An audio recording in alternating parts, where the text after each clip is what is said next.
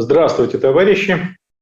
Сегодняшнее наше занятие, тема нашего занятия – мировая коммунистическая революция. Это наша уже традиционная тема, уже, насколько я помню, третий раз, третий год мы э, эту тему э, разбираем, рассматриваем. Очень часто многие товарищи, даже которые являются сочувствующими трудовому народу, считают, что коммунизм это только теория, что коммунизм это в прошлом, что с э, уничтожением Советского Союза а коммунизм ушел э, чисто в теоретическую плоскость. На самом деле достаточно оглянуться вокруг в мировом пространстве, планетарном пространстве, оглядеться, как становится очевидным, что существует, развивается, успешно развивается мировая коммунистическая система. Мы к этому, конечно, подойдем, к рассмотрению мировой коммунистической системы, но начнем по хронологии. А мировые революции – это в истории человечества сейчас происходит не первая отнюдь мировая революция. Первая мировая революция была переход от первобытно-общинного, а, первобытного коммунистического общества к рабовладельческому обществу. Ну, это в тех странах, э, которые пораньше начали переход. Это мы знаем из истории, это Древний Египет, Междуречье, а, на территории Китая. Затем следующая, длилась эта революция тысячи и тысячи лет. Сама революция длилась тысячи лет. А, произошла она около 10 тысяч лет тому назад. А становление, переходный период был очень и очень длительным. Вторая мировая революция – это переход от рабовладельческой общественно-экономической формации к феодальной. Следующее, как мы понимаем, от феодальной к капиталистической. И длился этот переход, мировая буржуазная революция, мировая капиталистическая революция, длилась с 16 века, ну и одна из последних революций буржуазных в нашей стране в 1917 году. Февральская революция это одна из последних крупных буржуазных революций, которые были совершены на нашей планете. То есть, посмотрите, более трех столетий длилась а, буржуазная мировая революция. Началась, как мы знаем с вами, в Голландии. Затем следующий этап – это Англия. Затем укрепление и уже становление именно как мирового процесса – это Франция. Ну и затем уже распространение, в том числе посредством войн, можно сказать, революционных войн. Ну, там уже и революционные, и одновременно там уже и реакционные моменты были. Наполеоновские войны рас, быстро до, до, достаточно распространили эту мировую революцию на весь европейский, ну почти что на весь европейский континент, повлияло в том числе и на э, царскую Россию определенное влияние оказало. Не случайно э, потом выступления декабристов были. Ну и потом Соединенные Штаты, которых тоже такое смешение рабовладения и э, капитализма произошло, тоже вот так победила буржуазная революция больше трех столетий. Тот же 1917 год ознаменовался величайшим событием, процессом в мировой истории произошла коммунистическая революция, первая в мире коммунистическая революция, но попытка этих революций была раньше, я говорю об успешной революции, то есть Парижская коммуна была первой, конечно же, но она не завершилась успехом. Первая успешная коммунистическая революция – это революция в нашей стране по старому стилю, октябрь 1900 17 года. И с того времени человечество вступило в эпоху перехода от капитализма к коммунизму. То есть мы сейчас живем в эту эпоху уже более 100 лет. Ну, 104 года уже как живем в этой эпохе. Капитализм создал условия для перехода к коммунизму. А, можно рассматривать э, формационную систему, как мы знаем с вами, вот, э, пятизвенную, я ее назвал, в принципе. Это первобытно-общинные, рабовладение, феодализм, капитализм, коммунизм. Можно рассматривать как трехзвенную, то есть не эксплуататорское общество, первобытный коммунизм, затем эксплуататорские общества, объединить три формации эксплуататорские и возвращение на новом уровне к неэксплуататорскому обществу, к коммунизму. Капитализм создал условия для перехода к коммунизму. Какие это условия? Прежде всего, развитие производительных сил. То есть основная миссия капитала, основная миссия капитализма – всемерное развитие, согласно Марксу. Маркс выяснил эту истину своим титаническим трудом, воплощенный прежде всего в «Капитале». Энгельс также очень серьезный вклад сделал в теорию марксизма. И Владимир Ильич Ленин, и Иосиф Виссарионович Сталин. Произошло именно вот э, создание предпосылок к переходу, предпосылок перехода к коммунизму. Развелись производительные силы до такой степени, что были созданы материальные основы для создания коммунизма. Это средство производства и главная производительная сила рабочий класс. Не случайно революция успешная произошла именно в России, потому что очень высокая концентрация производств, высокая концентрация рабочего класса, при том, что Россия не была самой развитой капиталистической страной, а по политической системе, политической системе это вообще была, по сути, еще феодальная страна, царизм. А, одна из последних абсолютистских монархий. А, но вот эти противоречия настолько обострились, что произошло именно в не самой развитой стране. А, слабое звено было разорвано капитализма, и произошла Великая Октябрьская советская коммунистическая революция. Так можно назвать то, что привыкли назвать Великая Октябрьская, Октябрьская социалистическая революция, тоже правильно, естественно. Но по сути это великая советская, потому что именно советская власть в форме э, диктатура пролетариата форме совета, коммунистическая революция. По сути, это коммунистическая революция. Как мы знаем с вами, социализм есть э, коммунизм в первой фазе его развития. Но капитализм э, не просто был капитализмом таким, как был в XIX веке, это уже другой капитализм был. А, очень значительная работа Владимира Ильича Ленина «Империализм как высшая стадия капитализма». Там дана не просто характеристика, раскрыт новый этап развития капитализма, государственно-монополистический капитализм, который характеризуется высочайшей концентрацией производства, возникновением монополий. Это не тот капитализм так называемой свободной конкуренции, который был в XIX веке. В начале XX века это уже был государственно-монополистический капитализм. То есть это монополии, которые уже сращивались с государством. И для них это было характерно а, то, что э, империи раньше были, даже Британская империя, а, другие империи, но капиталистическая империя нечто другое.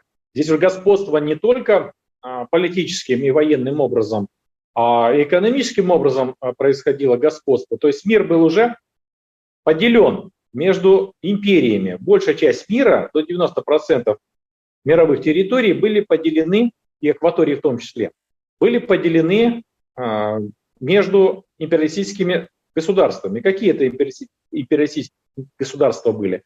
Это прежде всего а, Великобритания, а, Соединенные Штаты Америки, или назывались Североамериканские Соединенные Штаты, это Германия, это Франция, Австро-Венгрия, Российская империя, ну, Италия тоже э, претендовала на статус империи, но там много чего еще не хватало для того, что вполне и характеризовалось чем? Тем, что уже вывоз капитала превалировал, преобладал над э, вывозом товаров. То есть основное было уже не вывоз товаров из этих центров империализма, а, ну, конечно, японский империализм я еще не назвал, а вывоз именно капитала.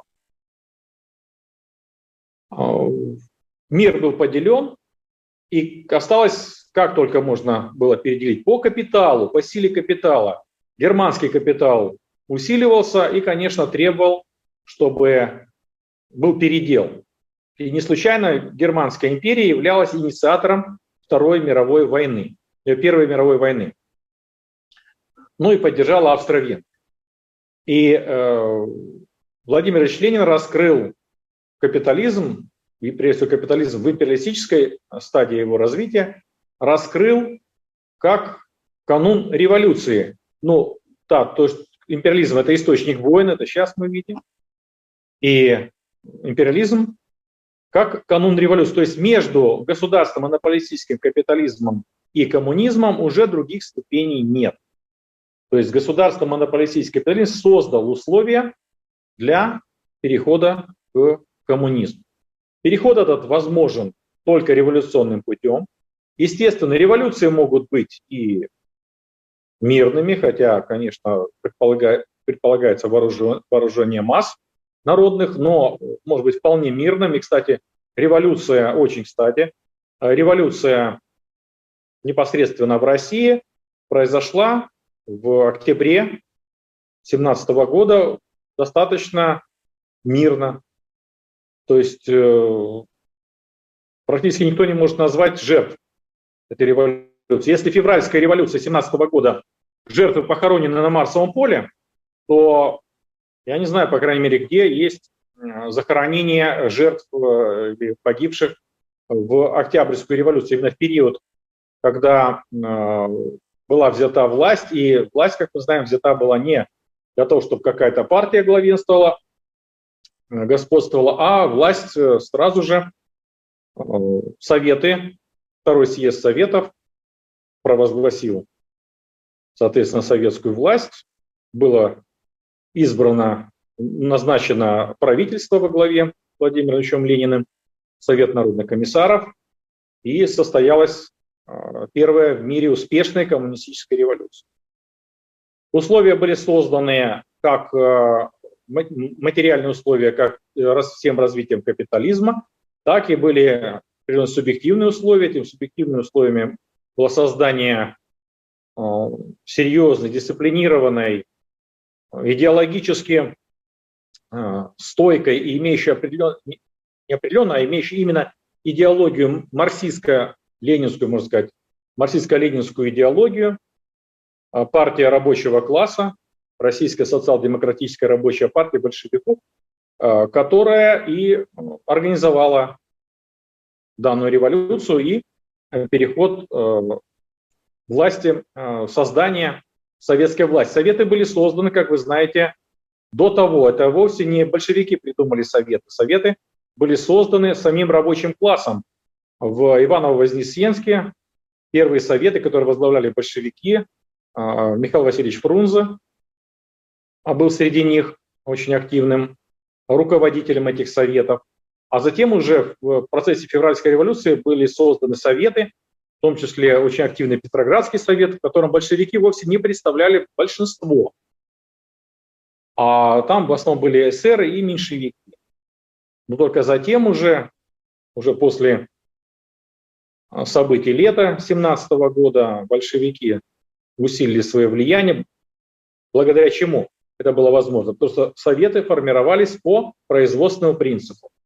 То есть э, сами производственные коллективы, рабочие коллективы отозвали, убрали из совета, Петроградского совета меньшевиков, эсеров и направили туда большевиков, которые соответствовали, программы которых и действия которых соответствовали именно интересам э, рабочих Петрограда. Ну и не только в Петрограде, и в Москве, но в Москве не так это произошло мирно, там были бои. Понятно, что такое не могло происходить э, сугубо только лишь мир. Великая Октябрьская коммунистическая, советская коммунистическая революция – это начало современной эпохи перехода человечества к коммунизму. В, примерно за, а, получается, до середины 30-х годов был создан коммунизм на территории нашей страны. То есть Советская Россия, затем Советский Союз стали первой коммунистической страной. Переходный период мы знаем, чем ознаменовался. Это борьба укладов. Это не значит, что произошла революция, потом на следующий день возник коммунизм. Нет. Государство коммунистическое, государство социалистическое, государство диктатуры пролетариата призвано создавать коммунизм. То есть в результате национализации собственности, прежде всего буржуазии, крупной, средней буржуазии, а, была создана государственная собственность, на которая еще недостаточно это для того, чтобы она стала коммунистической собственностью, общественной собственностью. Для этого необходимо, чтобы государственная собственность была объединена в единый организм, под единым началом и, самое главное, в интересах рабочего класса. Потому что рабочий класс является выразителем интересов всех трудящихся, коренных интересов всех трудящихся. Это очень существенно. И именно проходя через НЭП, новую экономическую политику, ну НЭП это, если бы не было гражданской войны, это НЭП бы тоже не было. То есть было бы естественное такое развитие от государственной собственности национализированной, государственной собственности как форме общественной собственности и отдельная собственность на средства производства крестьян, также объединялись бы в кооперативы, и произошло бы постепенное становление общественной собственности. Другие уклады бы уступили ввиду своей неэффективности. Какие уклады были? Ну, это характерно для всех стран переходного периода с различными особенностями. Это прежде всего уклад коммунистический, то есть это та национализированная собственность, та государственная собственность, которая уже подчинена интересам рабочего класса. Затем есть э, капиталистический уклад, есть государственный уклад, который еще не подчинен интересам рабочего класса, государственный капиталистический уклад. А есть, э, соответственно, мелкобуржуазный уклад и патриархальный. Ну, патриархальный не будем рассматривать, понятно, там натуральное хозяйство. Хотя в России такой он был довольно значительное место занимал. А в результате переходного периода правильной политики, которую проводили большевики во главе с, со Сталиным, коммунистический уклад начал занимать все больше и больше места, влияния, была введена система планирования, начиная от плана ГЛРО, Затем пятилетние планы, но, к сожалению, так и не дошли до долгосрочного плана. Тут явно помешала война. Но потом и после войны, к сожалению, долгосрочных планов так и не было создано. Программы были, долгосрочных планов не было. Создание коммунизма в нашей стране это спасло человечество от фашизма, которое могло бы вполне господствовать, если бы не встретило сопротивление нашей страны, коммунистической страны, если бы коммунизм, советский коммунизм не победил бы немецкий фашизм вместе с сателлитами. То есть великую миссию выполнил Советский Союз, коммунизм в Советском Союзе, наши великие предки, победив фашизм. Некоторые говорят, вот не допобедили фашизм, сейчас приходится допобеждать. Да победили тогда фашизм, победили. А, иногда, знаете, говорят, выиграли в войне. Коробят от этих слов, выиграли в войне. Ну, как можно выиграть? Это же не игра. Победить, то есть одолеть беду, победить. Именно победили в войне ценой огромных жертв, много сознательных жертв, то есть коммунистов только погибло практически три состава партии в, во время, сколько было еще покалечено, сколько было искалечено судеб, но наша страна победила. В результате этой победы коммунистическая коммунизм стал мировой системой. Причем нельзя сказать, что это был экспорт. Некоторые говорят, вот экспортировали коммунизм в Европу или в Азию. Да ничего подобного. А, не ставилась задача, это вот э, опубликованной работы а, Иосифа Виссарионовича Сталина, четко свидетельствует о том, что не было никакой задачи э, педалировать э, создание коммунистических режимов в странах Восточной Европы, и тем более в Азии. Конечно, предпосылка в том, что эти страны были освобождены, ну, какие-то оккупированы, то есть Венгрия, Германия были оккупированы, Восточная Германия были оккупированы, и Австрия, э, то наличие наших войск там, конечно, предпосылка очень хорошая для того, чтобы э, там была построена, был построен социализм. Но вначале были созданы вполне буржуазно-демократические порядки, буржуазно-демократические режимы, которые в результате того, что они показали свою сущность рабочим, были потом изничтожены. Причем не то, что физически изничтожены, вовсе нет, проходило по-разному в разных странах. Естественно, репрессии тоже были. Государство не может не проводить репрессии. Государство, это любое государство есть диктатура.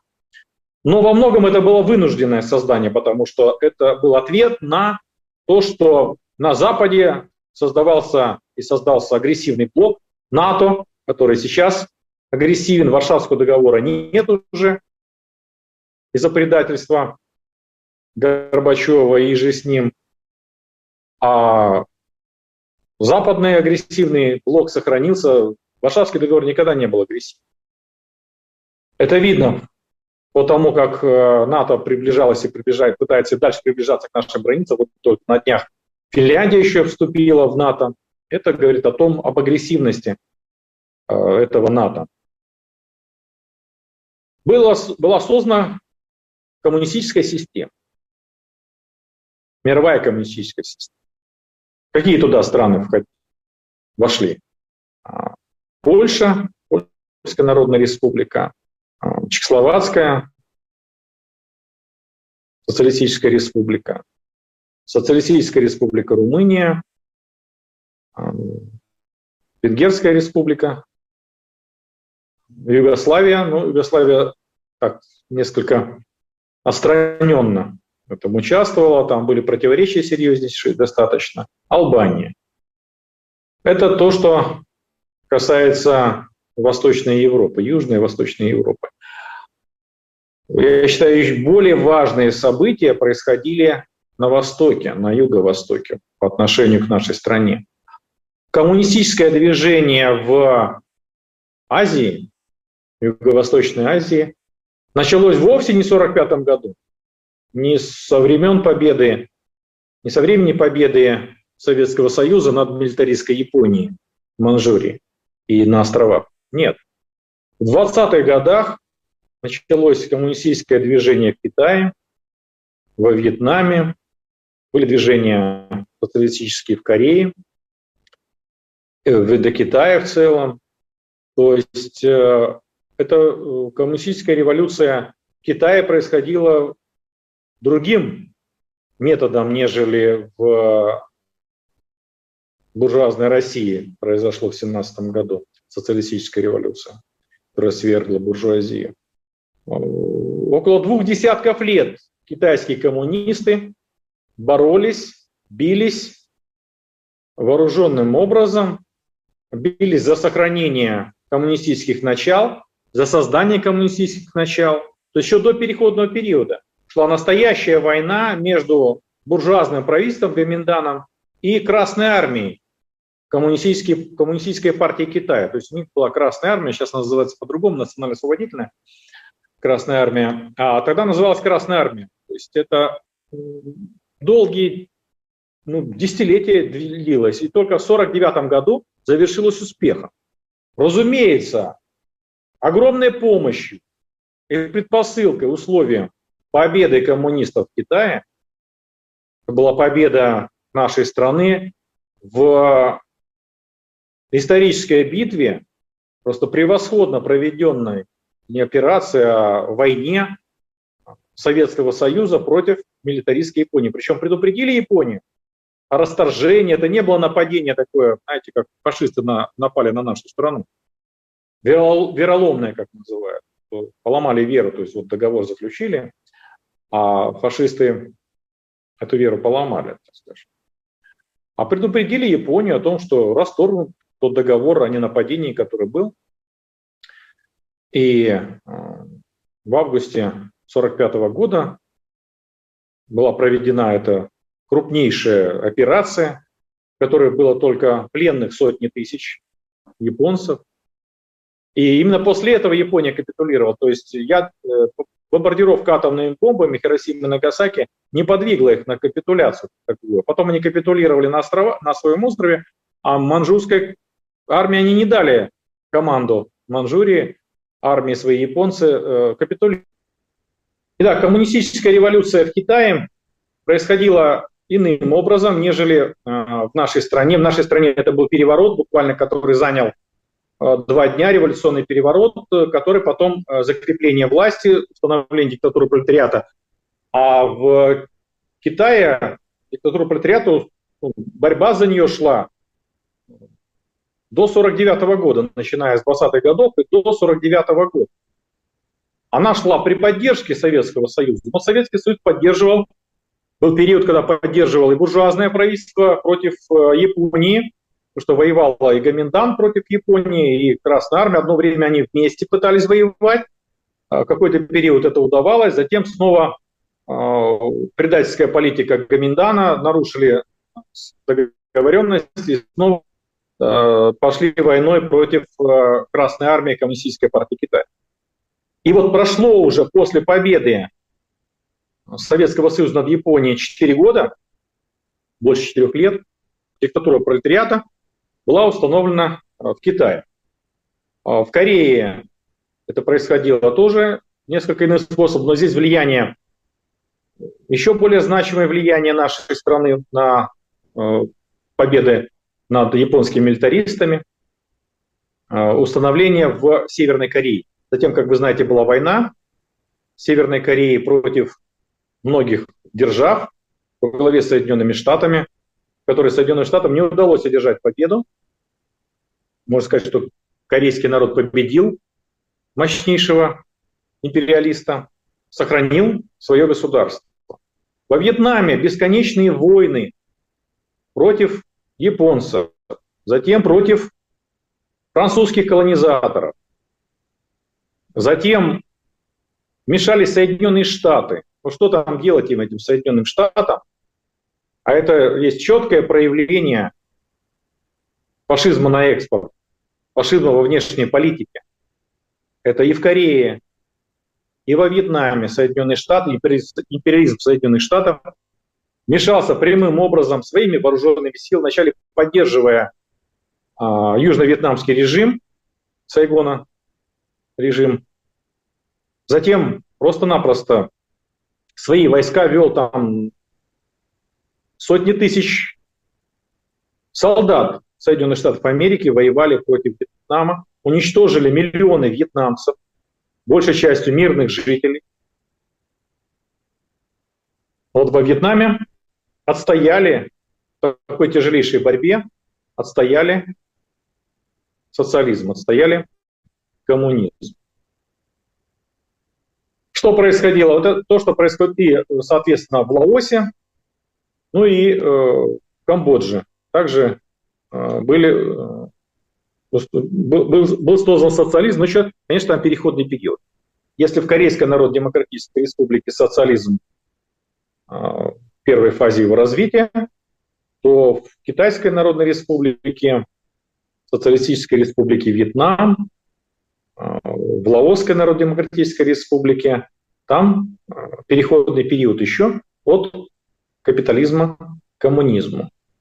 Что в это время делается на Западе коммунистической системы? То есть создана система коммунистическая, создан Варшавский договор для защиты этой системы. В то же время довольно быстро на Западе стали проявляться контрреволюционные тенденции. И причем еще уже в 40-х годах это в Германии проявлялось, но, понятно, там еще не добитые фашисты были. А, но, конечно, причиной этого является то, что происходило в Советском Союзе. В Советском Союзе, который выдержал, победил в тяжелейшей войне, в самой тяжелой войне в мировой истории, человек, истории человечества, конечно, в какой-то мере было ослаблено государство.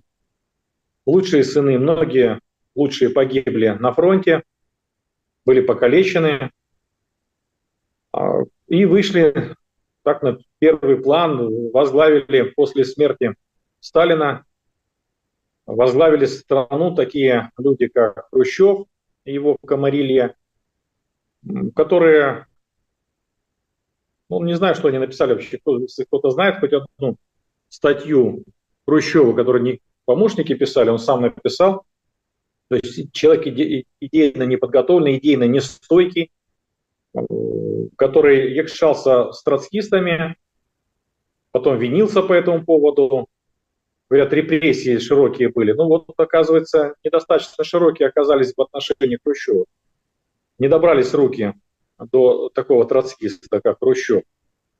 А в результате ревизии марксизма-ленинизма, который начался довольно быстро после смерти Сталина, уже в 1956 году на 20-м съезде, печально знаменитый доклад о культе личности Сталина, хотя о каком культе личности можно было говорить, это не культ личности Сталина, это, наверное, культ личности должности был, потому что эту рубашку попытался на себя одеть Хрущев, но она оказалась ему явно не по размеру, и пытался свой культ создать, никакого культа не получилось, кто-то зло пошутил, что был культ личности, но была и личность, хотя я уверен, что э, неправильно говорить о культе личности Сталина.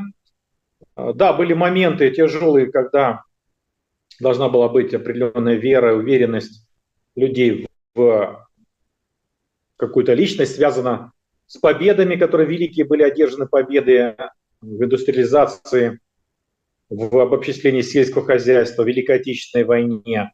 Это правомерно ассоциировалось с личностью Сталина, но э, сказать, что это именно был культ личности как таковой, если был бы культ личности, никто бы его не смог бы никак бы развенчать или еще что-то.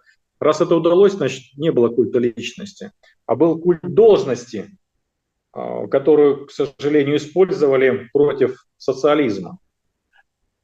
И вот этот доклад, который вроде бы как для служебного пользования, а за рубежом стал быстро известен.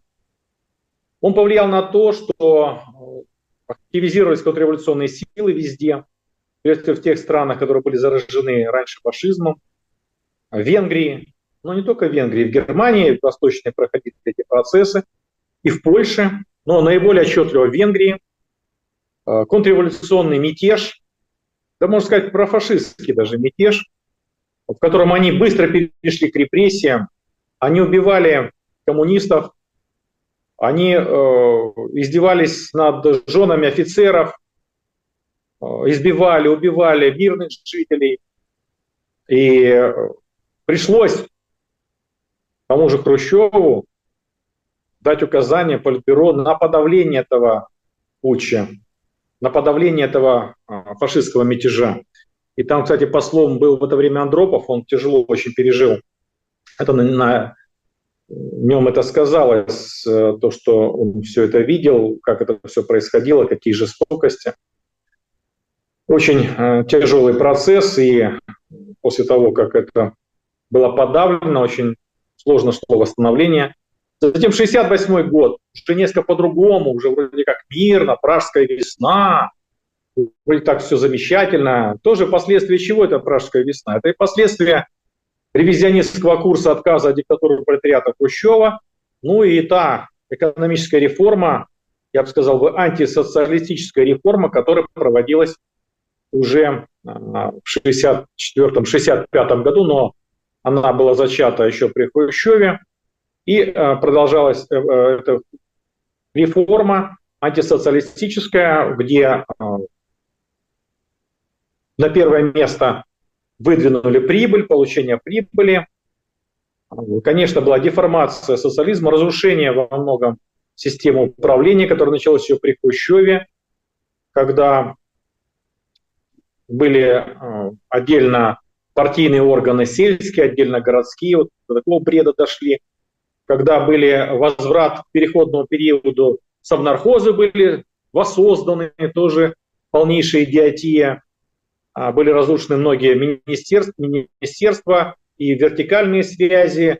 Вот удивительно, как мощно был создан социализм в Советском Союзе, что 30 лет понадобилось для того, чтобы разрушить вот переходного периода от социализма к капитализму, который начался в 1961 году на 22-м съезде, когда правящая партия отказалась от руководящего принципа, от диктатуры пролетариата, просто от руководящего принципа, от государства, диктатуры рабочего класса, ну и, соответственно, начался переходный период к капитализму, и э, четкий показатель, индикатор – это событие 1962 года в Новочеркасске, когда ну, как могла рабочая власть дать команду расстреливать демонстрации рабочих, которые были возмущены совершенно правильно повышением цен и снижением зарплат.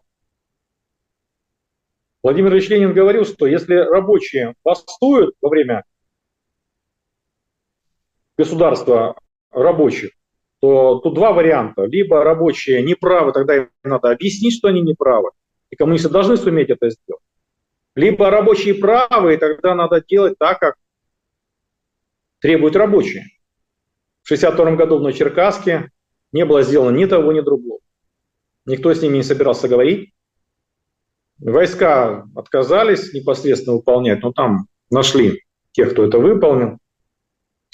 А потом еще после этого и судили еще тех, кто был наиболее активен в среди э, забастовщиков, среди тех, кто выступил с требованием. То есть судили и расстреляли людей. Расстреляли рабочих. Это, конечно, так рабочее государство не могло поступить. Это свидетельствует о том, что это уже не было государством, действительно не было государством диктатуры пролетариата. И вот, конечно, после этого и 68 год в Чехословакии, довольно понятно, почему это происходило. После 68 года в Чехословакии, э, конечно, были некоторые э, подвижки правильные, в том числе в идеологии, но не до такой степени это не, не вернулись на правильный путь, и ревизионизм продолжался. Э, переходный период от социализма к капитализму, который завершился в 1991 году. А в то же время в Китае тоже были свои проблемы. Мы знаем, конечно, о том, что были определенные перегибы, но это не странно для страны, в которой еще был не очень большой рабочий класс, не было такой традиции столетий рабочего движения. А, во многом в том же э, в идеях Мао были мелкобуржуазные черты, были моменты таких и националистических, националистические черты. Но Китай это преодолел. Сейчас Китай находится переходном периоде. Они не суетятся. Заявлено в программе, что столетие нужно для того, чтобы Китай вышел, Китай стал социалистическим. То есть сейчас многие путаются в этом. Как это социалистическая страна, но не построен социализм. В Китае сейчас переходный период от капитализма со своими особенностями. Кроме того, еще Советский Союз, вместо того, чтобы остаться социалистическими, подставлять плечо где-то и вместе э, помогать э, строить социализм хотя бы идейно, сам сбился с пути, Хрущев сбился с пути. Кстати, со стороны Мао Цзэдуна была правильная критика, совершенно правильная критика отхода от диктатуры пролетариата, отхода от идей марксизма-ленинизма. Здесь э, Мао проявил себя вполне марксистом в этой критике. И вот сейчас Китае, наряду с тем, что вот те же пять укладов, которые я говорил, то есть коммунистический уклад, государственно-капиталистический уклад, частно-капиталистический уклад, мелкобуржуазный уклад, патриархальный. Внутри частно-капиталистического уклада есть еще и частно-монополистический уклад. Вот такая особенность в Китае. То есть, по сути, пять укладов в том, что в одном укладе еще один как бы подуклад, ну, может быть, аж шести укладах, но это все равно является капиталистическим укладом. И, а, конечно, идет борьба. Во многом она не очевидна. Ясно, что идет классовая борьба, борьба этих укладов. Ну, надо сказать спасибо мировому империализму, спасибо, конечно, в что стимулирует к тому, чтобы китайские коммунисты в большей степени начинали работать над э, самостоятельностью китайской экономики, над тем, чтобы развивался, развивалась внутренняя экономика, не просто экономика, на экспорт, что преобладало в 90-е годы, в нулевые. Сейчас все больше и больше Китайская Народная Республика повернута к своим нуждам, ставит задачу по достижению, по э, ликвидации бедности. Практически они уже считают, что как социальное явление они с бедностью, такой нищетой, в принципе, покончили.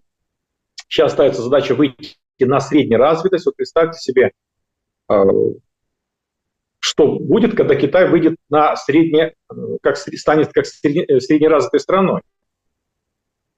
А, несколько цифр. Если в 1980 э, году валовый внутренний продукт, это не очень четкий показатель, но других, к сожалению, нет. Валовый внутренний продукт Китайской Народной Республики составлял примерно 1 триллион долларов. В это время валовый внутренний продукт Советского Союза составлял 3 триллиона долларов. Соединенных Штатов 9 триллионов долларов. Сейчас диспозиция такая. Соединенные Штаты порядка 20 триллионов долларов, валовый внутренний продукт. Это по паритету покупательной способности. Это, это сравнивается не просто в номинале, в денежных единицах, а ближе к натуральному показателю. То есть сколько можно купить э, по паритету покупательной способности, сколько можно купить на 100 долларов э, в Китае и в Соединенных Штатах. В Китае можно купить ну, раза в два больше на эти 100 долларов, чем в Соединенных Штатах. Потому другой, другой, э, масштаб, другой уровень цен. А в, Совет, э, в России примерно три раза больше можно на 100 долларов купить, чем в Соединенных Штатах. То есть такой курс более близкий к реальному был бы не 1 к 70, 70 рублей за доллар, а где-то 1 доллар 25 рублей должен, должен был бы стоить, если бы по паритету покупательной способности. Так вот, по паритету покупательной способности в, в Китае, э, в Соединенных Штатах сейчас 20 триллионов, Китай уже обогнал их, около 21 триллиона долларов, а в России по-прежнему, ну, как было 3 триллиона, вот сейчас тоже 3 с чем-то триллиона долларов, только теперь в России уже, не в Советском Союзе, который насчитывал 270 миллионов человек, а в России где 147 миллионов человек. 3 триллиона. То есть, видите, какой гигантский рост дал социализм еще в переходном периоде, вернее, переходный период еще от капитализма к социализму. Какой бурный рост при правильном ведении хозяйства. Какой потенциал огромный у капитализма, если даже переходный период от капитализма к социализму получается в 20 раз с 80-го года по нынешнее время в 20 раз, в 20 раз увеличилась экономика Китая. То есть Китай сейчас самая мощная с экономической точки зрения страна по производству. По накопленному богатству, конечно, Соединенные Штаты еще опережают, а Соединенные Штаты сейчас являются единственным империалистическим центром. Если э, ранее я называл эти империалистические государства, которые боролись, сейчас такого нет. Сейчас есть единый империалистический центр, под руководством Соединенных Штатов. Ну, вполне империалистические государства остались в Великобритании, Франции, Германии. А Япония тут даже старается. Но они все подчинены Соединенным Штатам. Кто-то оккупирован. Япония, Германия прямым образом оккупирована. Италия. В Италии военные базы тоже Соединенных Штатов Америки.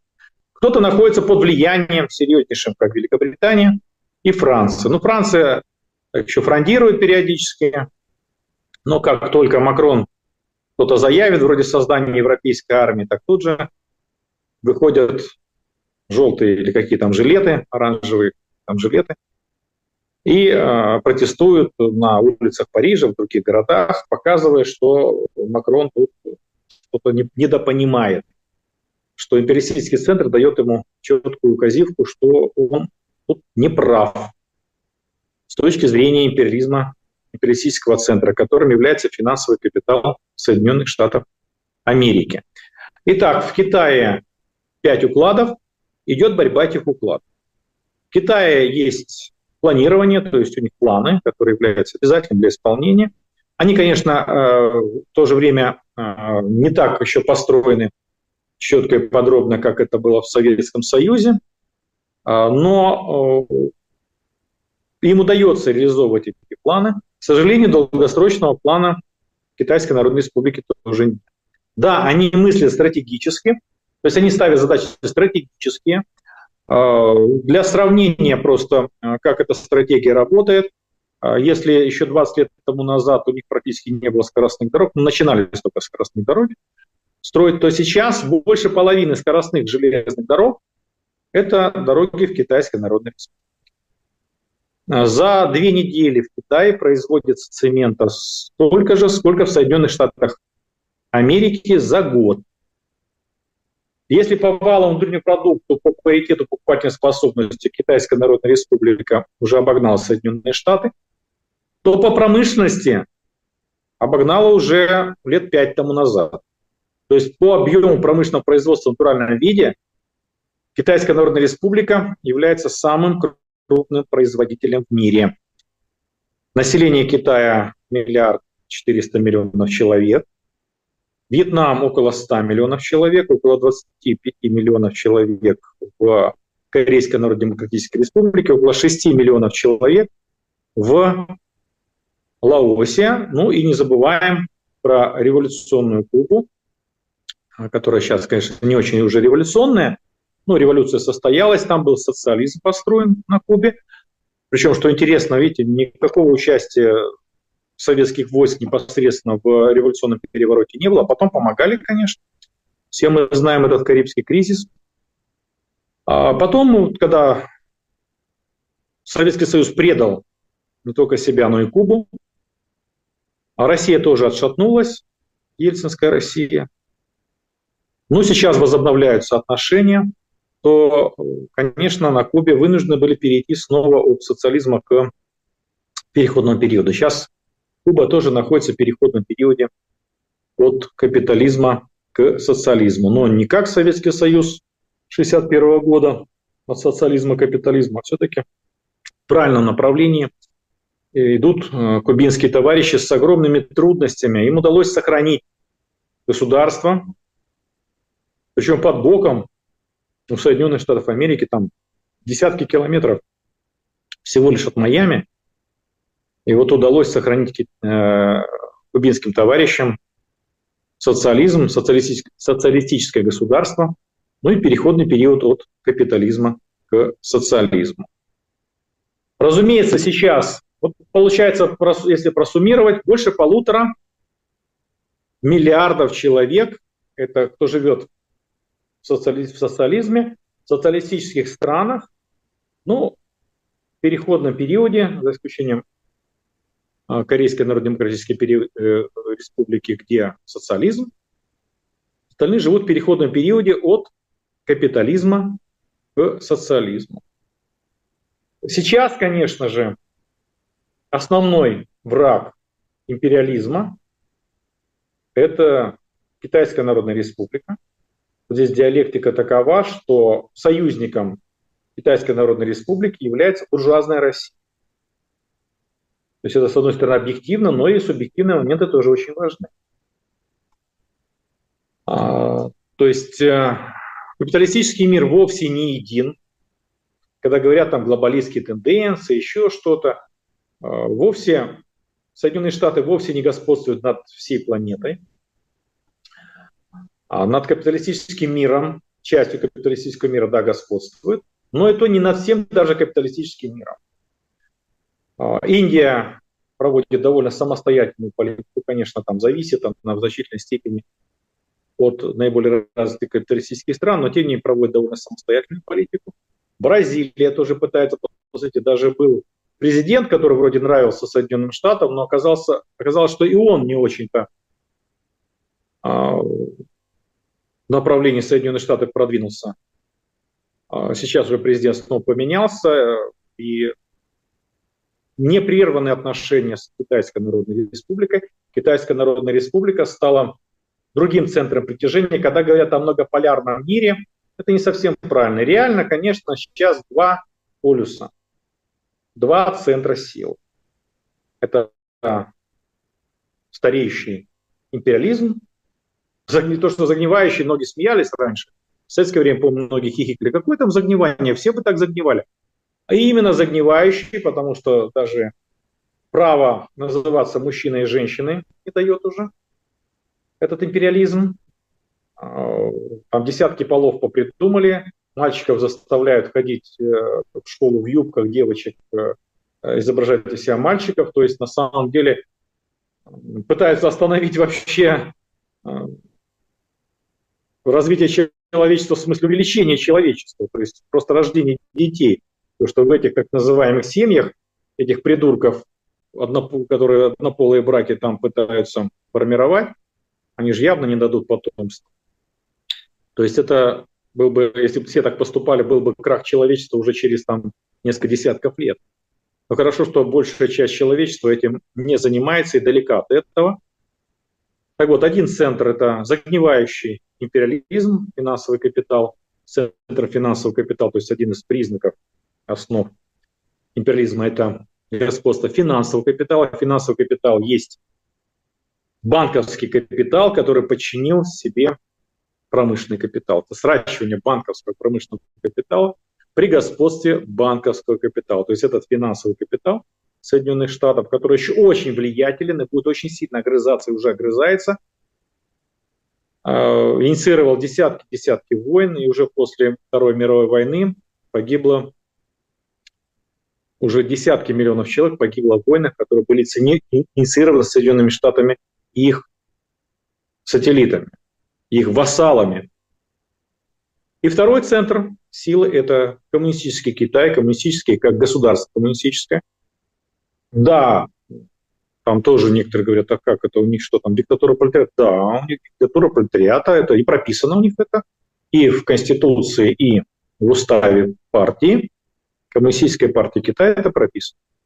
Но это не только прописано, это реализуется на деле. Конечно, там есть еще заигрывание с такими фразами, как социалистическая рыночная экономика, есть подобное еще, это и ошметки рыночного социализма, который еще Ото Шик в Чехословакии продавливал, да и до него тоже.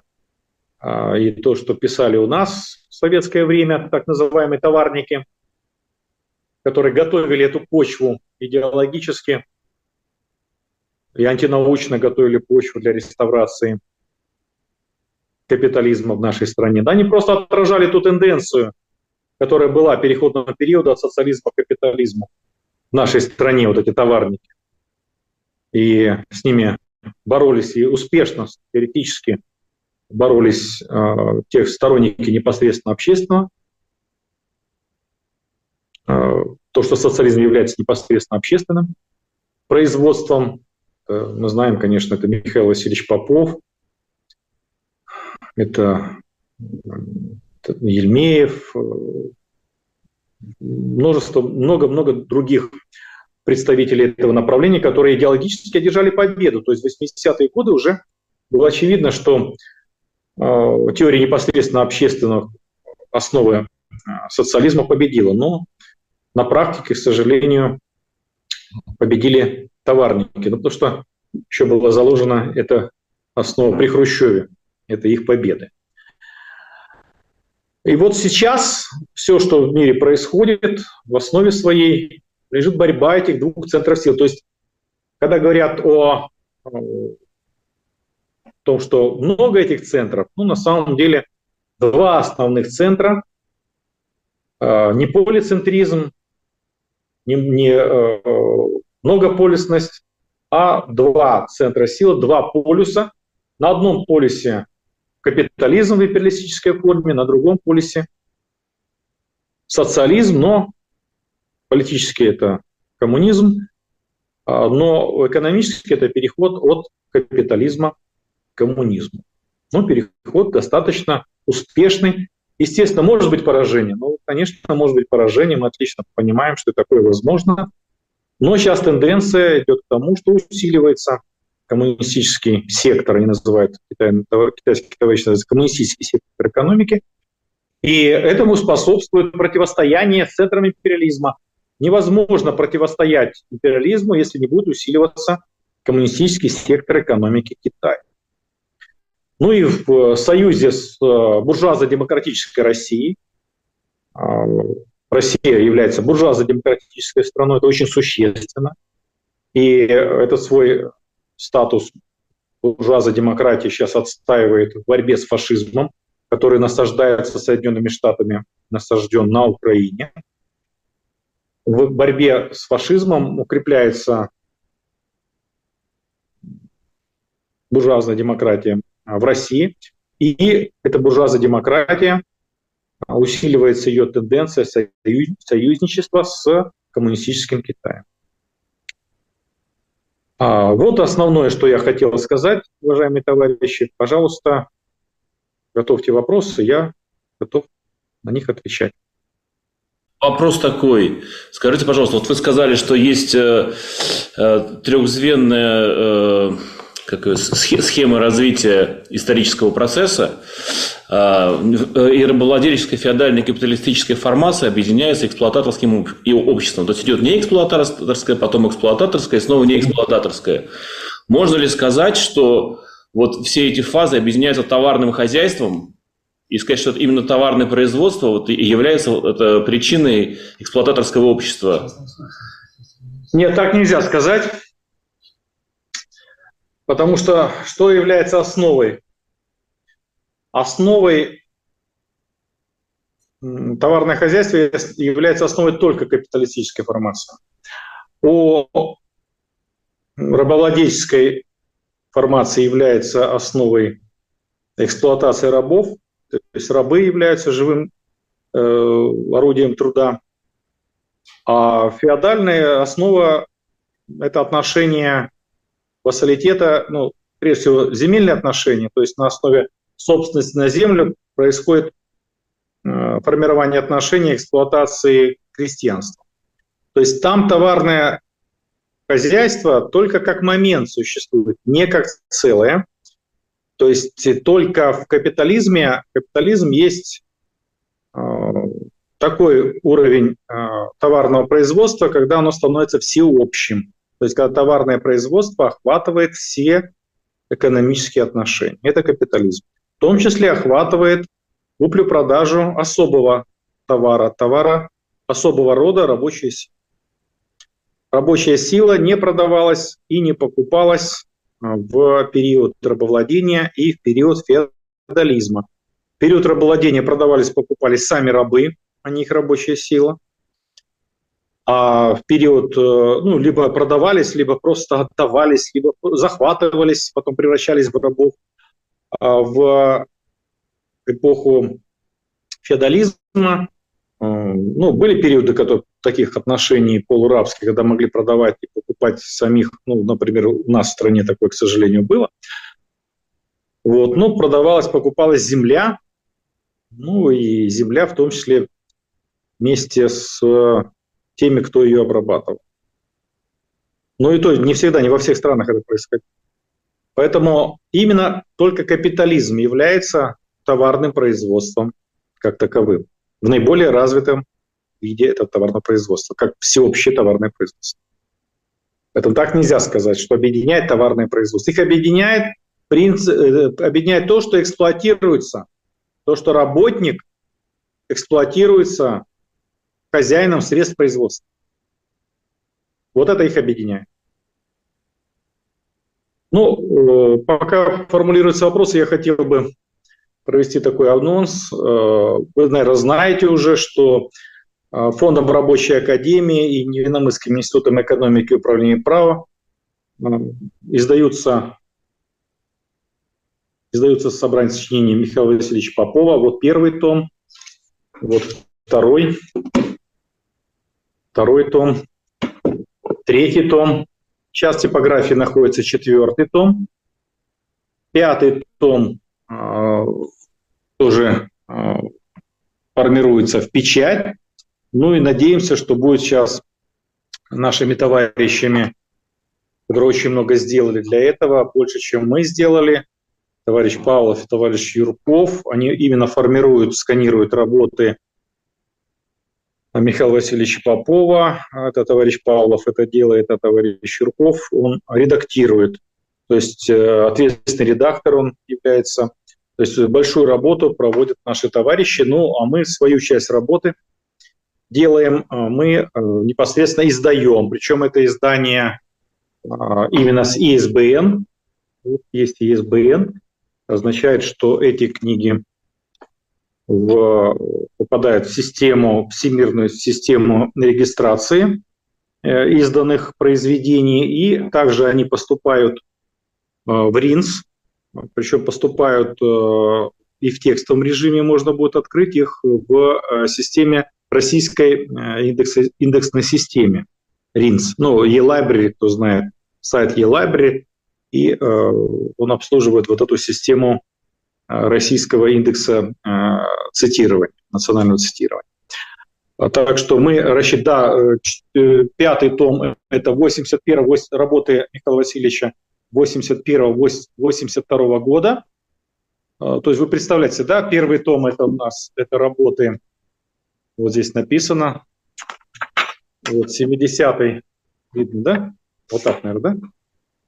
Вот, видно, да? Это 70-75 год, а пятый том это 81-82 год. То есть э, по э, прикидкам, ну, наверное, тому в 12, а может и 15.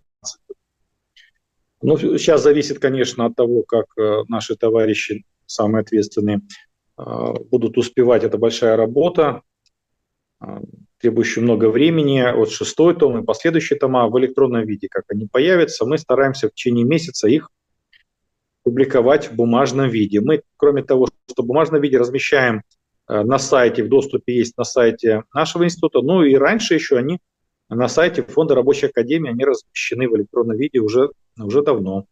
Ну как давно, уже больше года. Пятый том недавно, а первый, второй, третий, четвертый тома а, раньше были опубликованы. Это так, к сведению. В электронном виде можете сейчас знакомиться. Замечательная работа Михаила Васильевича. И э, не все они были в обороте активном. Сейчас я уверен, что с публикацией в электронном виде они в обороте будут, ну и с публикацией в бумажном виде. Также эти книги поступают в библиотеки. А, библиотеки а, нашей страны, основные библиотеки. Пожалуйста, вопросы, товарищи. А, можно, да? А, здравствуйте. У меня вопрос по теме лекции. Тема лекции «Мировая коммунистическая революция». И чем принципиально отличается позиция Троцкого от позиции э, Ленина? Э, ведь они и тот, и другой говорили о мировой коммунистической революции. Не могли бы вы, пожалуйста, ответить на этот вопрос? Ну, позиция Ленина научная, позиция Троцкого ненаучная. Это если дать оценку сразу.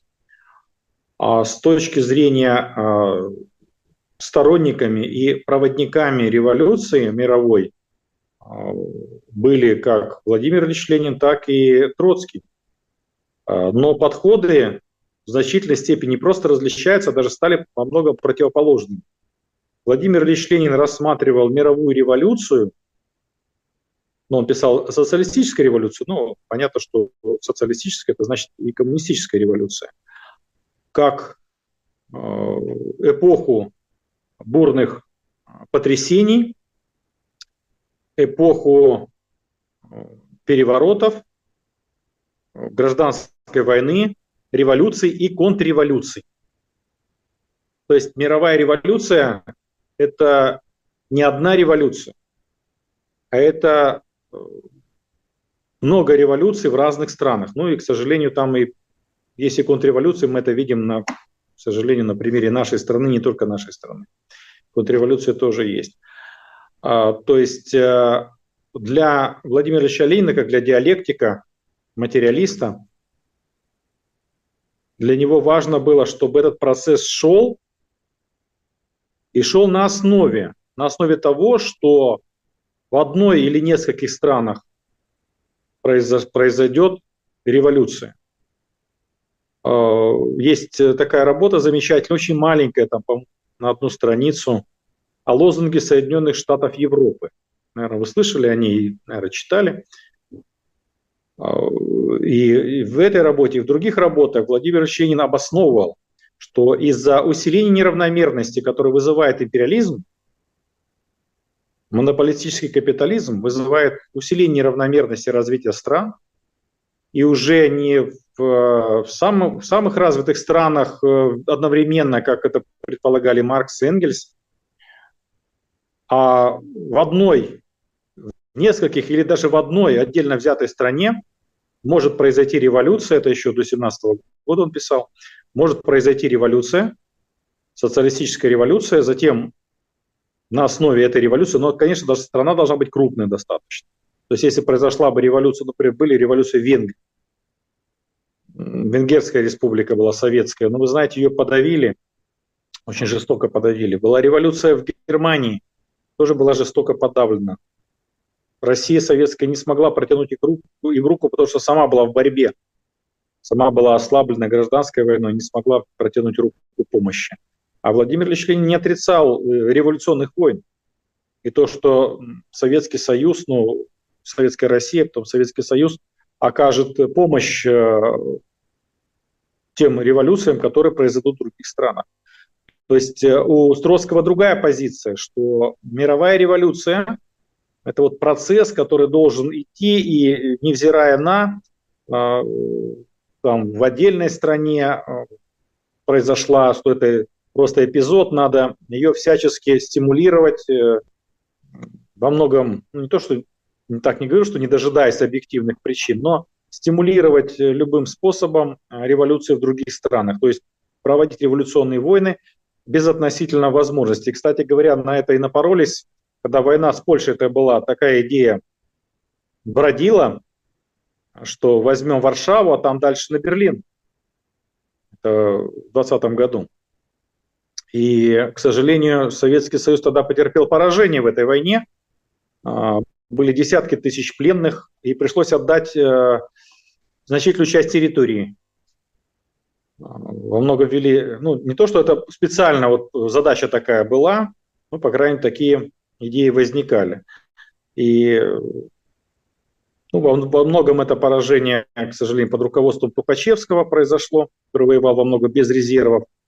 Гораздо успешнее действовало, а, действовал а, фронт южнее, а, с меньшими силами, но с большими успехами. Но, к сожалению, потерпели поражение в войне с Польшей и отдали э, часть территории э, восточнее, чем линия Керзона.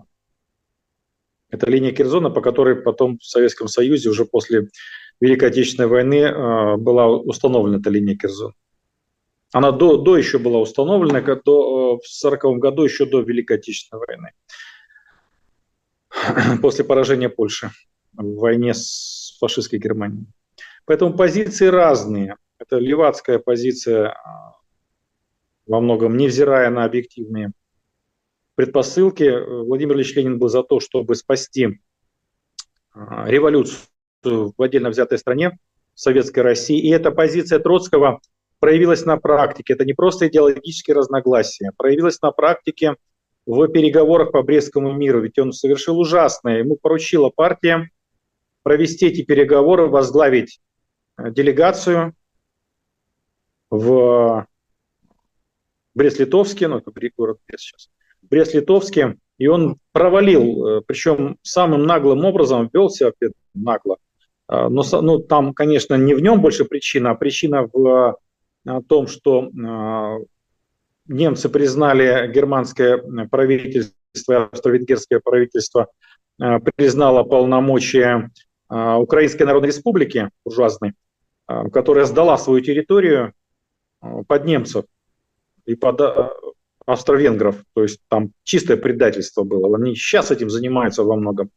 Готовы сдать все, что угодно, лишь бы не вместе с Россией эти националисты.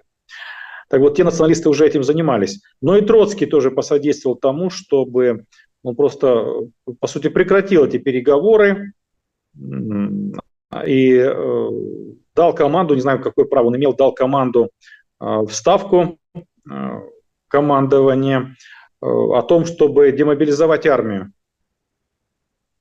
И этот приказ почему-то прошел, хотя у него полномочий таких не было. Не знаю, почему его послушали. Это было не просто возмутительно, это серьезнейшее. Потом, после возобновления переговоров, э, потеряли огромные территории. Огромные территории. То есть он, э, желание разжечь вот эту революционную войну, ему в тылу, под, ну, как сказать, подкрикивал Бухарин, э, левые коммунисты, который потом стал правым, левый в кавычках, конечно, который потом стал правым коммунистом, отнюдь не коммунистом, э, которые э, были против заключения Брестского мира. То есть они, по сути, одно и то же делали разными путями. Троцкий с одной стороны, Бухарин и его сторонники с другой стороны, когда торпедировали переговоры в Бресте против, э, ну, переговоры по перемирию и по заключению мирного договора с Германией, с австро Вот это на практике проявилось, вот это разное совершенно. А Владимир Ильич Ленин тогда доказывал, очень тяжелая ситуация была, он, это было первый раз, по-моему, когда э, голосование было, он не победил в голосовании в ЦК. На совещании в ЦК он меньше голосов, по-моему, 15 голосов. Он э, меж, э, позиция Троцкого, по-моему, 16 голосов, позиция Бухарин чуть ли не 30 голосов получила против заключения Брестского мира. Это потом уже, когда немцы стали наступать, одумались некоторые. Ну и поддержка Сталина была на стороне Ленина. А позиция Дзержинского во многом сыграла роль. Дзержинский был против Брестского мира, против этих переговоров, но он а, четко сказал, что если Ленина с нами не будет, а Владимир Ильич Ленин угрожал отставкой и обратиться к партийным массам, партийным организациям напрямую, он сказал, что без Ленина мы потерпим поражение. Он поддержал позицию, в конечном итоге поддержал позицию Владимира Ильича Ленина. Вот так тяжело и огромные потери, они дошли, немцы дошли, очень далеко забрались. И э, те э, линии, которые еще были части, которые сопротивлялись, а, в том числе на Украине большевики сопротивлялись а, оккупации германской. То есть националисты сдавали свою территорию, не знаю, как объявляли незалежность, и одновременно сдавали территорию. Вот это вообще это политика предательства. А большевики на Украине боролись против, против э, оккупации германской и на территории России боролись. Вот это и на практике разница, четкая противоположность позиции Владимира Ильича Ленина и в мировой революции. Владимир Ильич никогда и Сталин никогда не отказывались от идеи мировой революции. Но метод, метод другой. То есть у каждого предмета свой метод, у каждого объекта исследования свой метод. Не говоря уже о революции. У каждой революции будет свой метод. Был, есть и будет свой метод. У нашей революции свой метод, у китайской другой метод, я об этом говорил. То они 20 лет практически шли к э, победе в революции. Пожалуйста, еще вопросы, товарищ. Добрый вечер. А, Добрый вечер. Одним из лозунгов а, большевиков в период э, между февральской и октябрьской революциями был отказ от постоянной армии. Почему же он не был реализован после окончания гражданской войны и интервенции? Ну, он не был реализован и в процессе гражданской войны. Во-первых, я такого лозунга не знаю. Может быть, вы знаете, сошлитесь на какой-то источник. Я не знаю такого лозунга.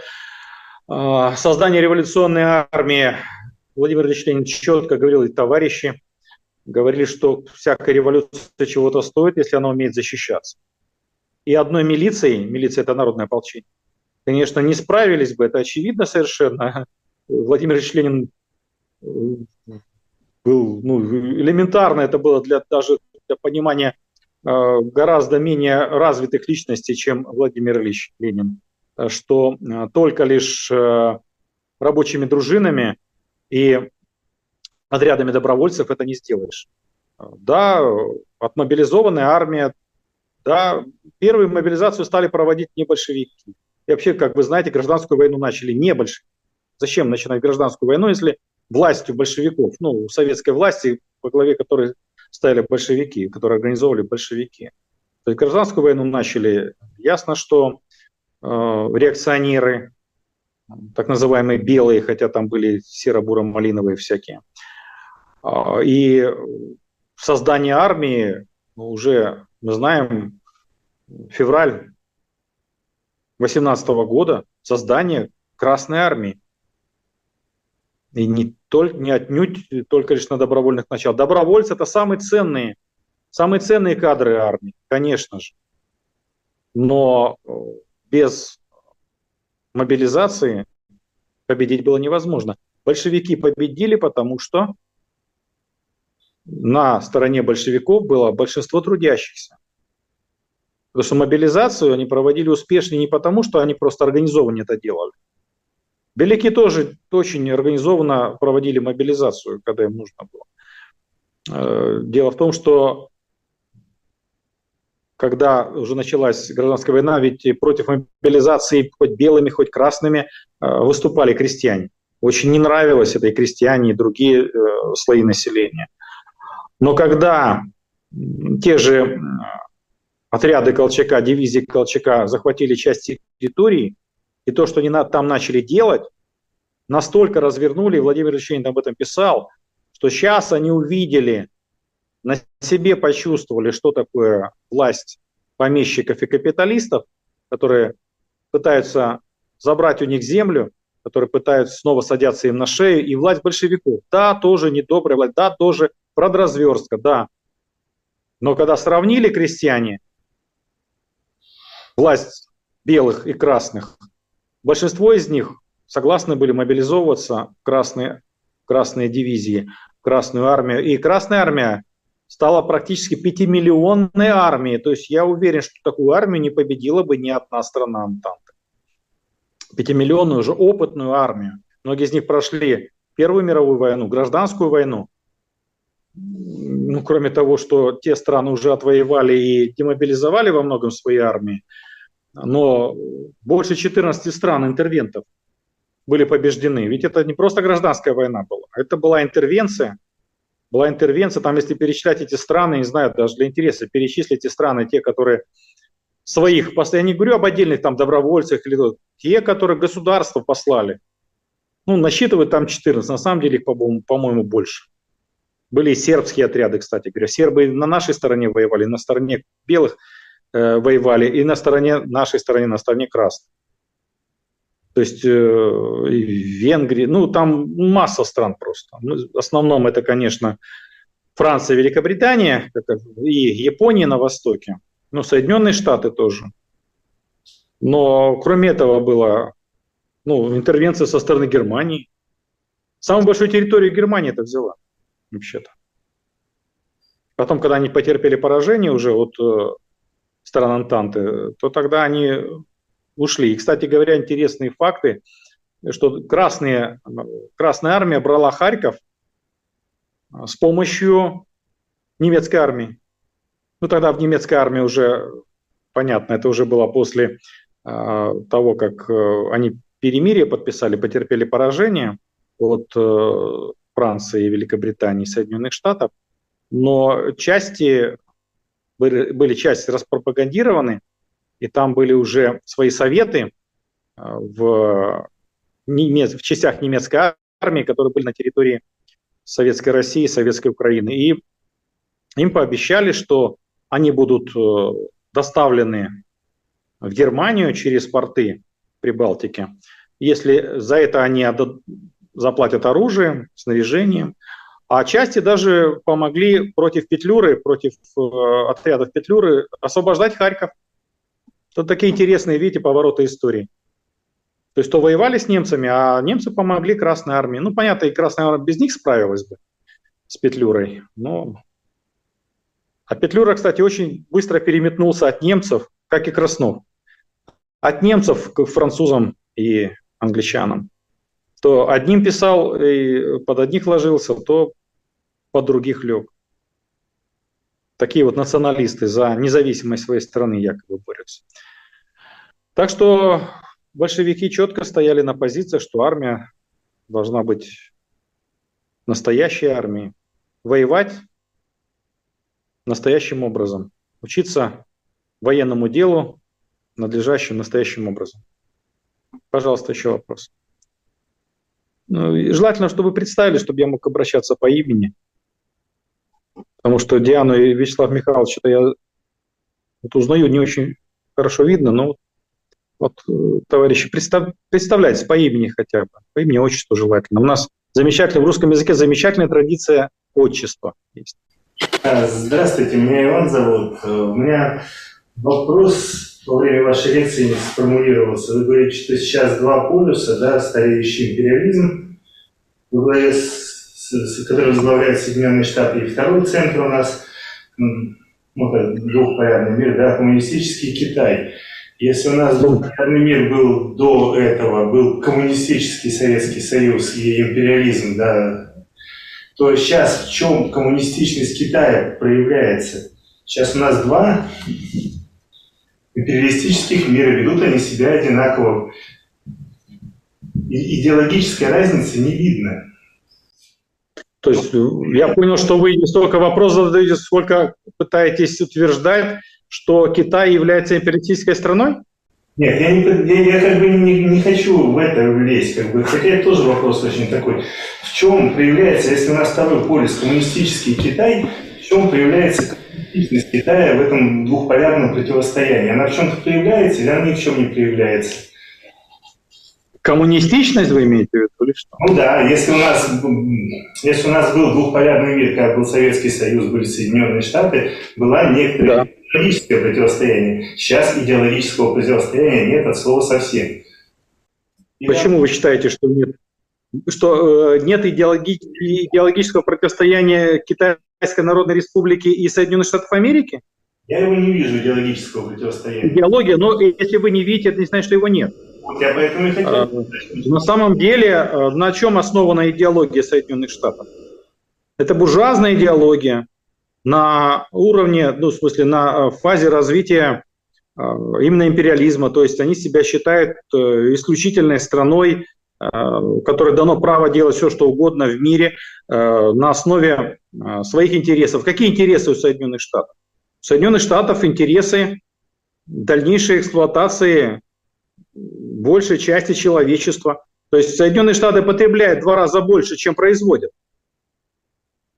Они половину от того, что они потребляют, это э, отобрано у других народов, у не у жителей Соединенных Штатов Америки. Явная буржуазная идеология. В Китае идеология, идеология коммунистической партии не буржуазная, идеология коммунистической партии э, марксистско-ленинская, ну, конечно, с особенностями, как, как они пишут, с китайской спецификой. Там есть что критиковать, конечно, а, и вот э, социалистический рынок, социалистическая рыночная экономика, я об этом говорил. Но это другая идеология. Она не просто называется коммунистическая партия, потому что так хочет называться. Она реально коммунистическая партия со своими особенностями, конечно. У каждой партии коммунистической свои особенности есть, были и будут. Но они не только не отказывались, они настаивают на том, что они диктатура, пролетариат у них называется интересно, народно-демократическая диктатура пролетариата, в которой руководит рабочий класс. Это что, не идеология, что ли? Найдите, пожалуйста, диктатуру пролетариата у Соединенных Штатов Америки. Кто? А, может быть, Трамп. Может, его за это судят сейчас? За идеологию, за то, что он провозглашает диктатуру пролетариата? Нет, конечно. А, Кроме того, это два да, полюса. Был Советский Союз, но, к сожалению, Советский Союз был переходный период уже, по крайней мере, который вы застали. Но я застал. Я тоже родился после 61 года. А, к сожалению, Советский Союз, который был уже угасающим, представьте себе, что это если было бы такое же развитие шло, как шло послевоенное, то ясно, что не произошло никакого бы не дали бы возможность уничтожить Советский Союз, и было бы, было бы развитие гигантское просто. Один план переустройства природы чего стоил. До сих пор пользуюсь этим. Вот мне на юге России вот обидно ездить, на севере поменьше такого. Лесопол, лес, лесополосы. Ну, кто был на юге, видел. На юге, в, э, в Воронежской области, не совсем еще юг, а, а, в европейской части. Лесополосы, которые сажали во многом недоедающие еще школьники, то есть ну, еще очень бедные после войны люди сажали эти лесополосы для будущих поколений. И сейчас те урожаи, которые есть на юге, почему сохранились черноземы у нас на Ставрополе? Да потому что лесополосы эти были. А то, то, что на Украине какие, не просто лесополосы, а целые, э, то, что вот мы видим лесополосы узенькие, а вот есть широкие прям леса такие, полосы лесов, которые созданы были на Украине Э, на юге России, которые изменили микроклимат в лучшую сторону э, для земледелия и для жизни людей. Э, если бы так развивалось бы, конечно, ну, к сожалению, сейчас нет Советского Союза, но есть Россия, которая является продолжателем, не просто правоприемником, как некоторые, а является официально продолжателем Советского Союза. Кстати говоря, юридически продолжатель имеет, можно развить это очень большие права у продолжателя. Но да, не социалистическая страна, да, буржуазно-демократическая страна России. Ну, хорошо, что демократическая, а не как на Украине, фашистская. Конечно, Китай сейчас, да, это второй полюс или первый полюс. Если с точки зрения прогресса, развития человечества, это первый центр и э, если внимательно читать, вот китайские источники очень непросто читать, ну, даже в переводе на русский я китайским не владею. А, единая судьба человечества. Вы слышали такое от э, Си Цзиньпина? То есть развивать единую судьбу человечества. Что такое единая судьба человечества? Это коммунизм, конечно. Ну, должен не договаривать, ну, ясно, что он говорит не только на китайскую э, общественность, не только для китайского народа. Не хочет отпугнуть еще такие буржуазные страны, как Россия, Бразилия, Иран, Сирию, которые являются практически союзническими странами. Очень много критики со стороны так называемых леваков по отношению к Китаю. И так кто не нравится в Китае, и это не нравится в Китае, да анализируйте вы, что там происходит реально. Э, рассмотрите эти сектора экономики, которые мы называем укладами. Но есть коммунистический уклад? Есть. Большой? Ну, достаточно большой, да. Есть капиталистический уклад? Да, конечно, есть, но там переходный период. И у нас было. Но у нас не было частно-монополистического уклада. Да, у нас такого не было в Советском Союзе, переходный период. У них есть, да. У них есть монополии. Та же Алиэкспресс, ну это же монополия очевидно совершенно. Да, какая? Государство нет, частное. Собственники кто? Вот этот, который там э, рассказывает сказки разные, да, скорее всего, не он, он как здесь председатель. Собственники – это японцы и Соединенных Штатов Америки, еще с каких-то стран, основные акционеры Алиэкспресса. Надо анализировать непосредственно Китай. Очень сложно. Это вначале еще эта тема, эти темы еще ждут своих исследователей. Здесь нет готовых еще ответов. Да, кое-что известно, но еще недостаточно. Для того, чтобы очень сложно, конечно, коммуницировать, потому что, ну, все-таки языковые барьеры очень серьезные. Если мы там английский, французский более-менее знаем, немецкий, там, ну, я говорю о разных людях. А если еще по-английски, по-французски я могу что-то читать, и, то по-китайски, конечно, очень сложно коммуницировать. Ну, в то же время, да, там, там, коммунистич... там э, коммунистическое государство, социалистическое. Я потому и не, не, не ставил вопрос так. Я то есть не ставил вопрос, э, является ли Китай коммунистическим государством, какие тенденции у него внутренние и так далее. Но если мы берем Советский Союз, противостояние с капиталистическим миром, это было идеологическое противостояние, это была поддержка коммунистических сил в других странах. Это, эти вещи были. Есть ли сейчас что-то такое, чтобы можно было говорить о противостоянии стареющего империализма во главе США и коммунистического Китая? В... Но это противостояние, прежде всего, экономическое. Это коммунистическая революция. Это противостояние к мировой э, коммунистической революции имеет какое-то отношение? Какие э, тенденции в, этом в этом противостоянии именно на, на развитие коммунизма, на развитие мировой коммунистической революции. Вот это вот противостояние есть. Вы имеете в виду, почему китайцы не помогают другим странам осуществлять коммунистические революции или что? Ну, не обязательно помогать капитализации. А что? А что они должны делать? Поддерживать какие-нибудь силы коммунистические. Кого? Кого поддерживать? Так, вот. Ну, назовите, кого им надо поддержать, я попытаюсь ответить вам. Назовите кого. Какую организацию поддержать? Если мы говорим о противостоянии Китая и Хорошо, какую организацию? Рамках... Если они даже никого не поддерживают, у них есть противостояние. Вы не путайте противостояние, которое есть как факт, экономической жизни и политической жизни. Он факт уже есть. А э, противостояние экономическое мощнейшее Китая и Соединенных Штатов. Политическое противостояние, вооруженное противостояние. Ну, они не воюют, конечно, но наращивают, с обеих сторон наращиваются армии. Вот. А, для того, чтобы противостоять, надо кого-то поддерживать.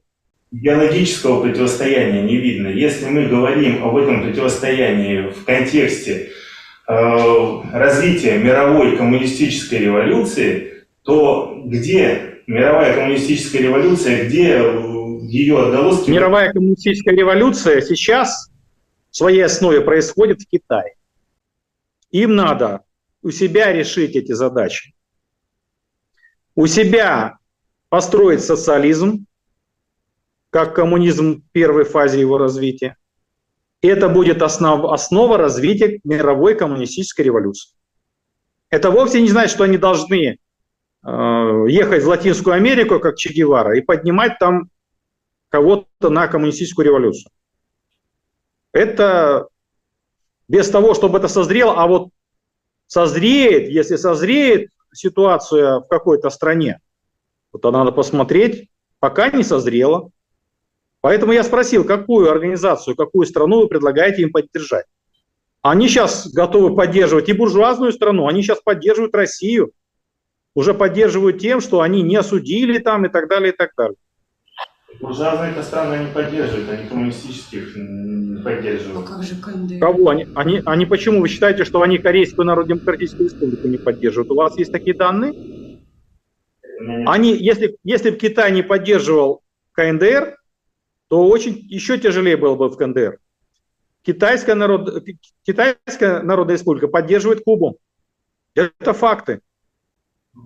Они поддерживают Лаос, они взаимодействуют с Вьетнамом, но Вьетнам сам неплохо развивается.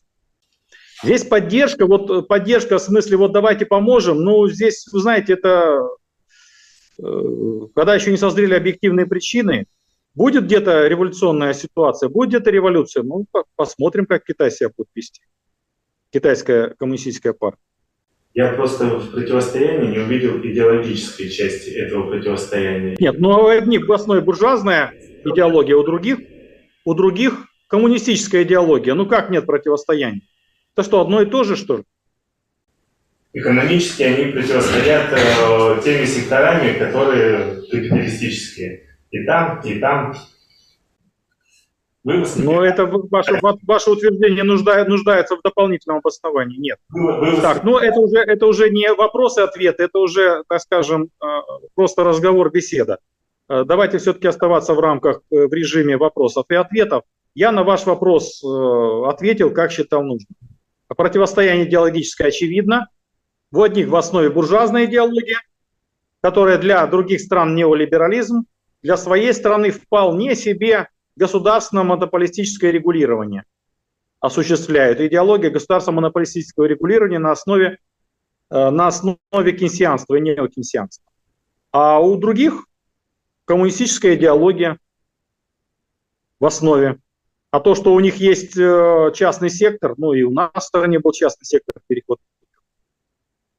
А если связывать, связывать, э, если связывать в э, поддержкой, что противостояние должно выражаться, что они кого-то там еще поддержат, ну, я думаю, что четвертый интернационал они создавать не будут. После победы социализма какая будет иерархия на заводе или на фабрике? Кто будет управлять производством?